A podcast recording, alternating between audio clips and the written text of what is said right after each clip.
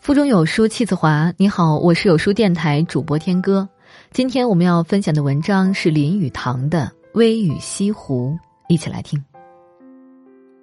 到西湖时，微雨，检定一间房间，凭窗远眺，内湖、孤山、长堤、宝柱塔、游艇、行人，都一一如画。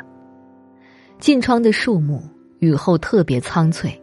细绒绒绿的可爱，雨细蒙蒙的，几乎看不见，只听见草叶上及田陌上混成一片点滴声。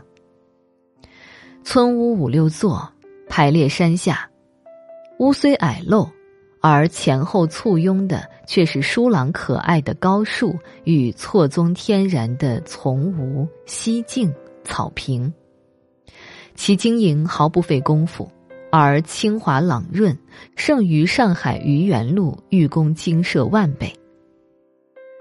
回想上海居民家资十万，实敢购置一二亩宅地，把草地碾平，花木剪成三角、圆锥、平头等体，花圃砌成几何学怪状，造一五尺假山、七尺鱼池，便有不可一世之感，真要令人。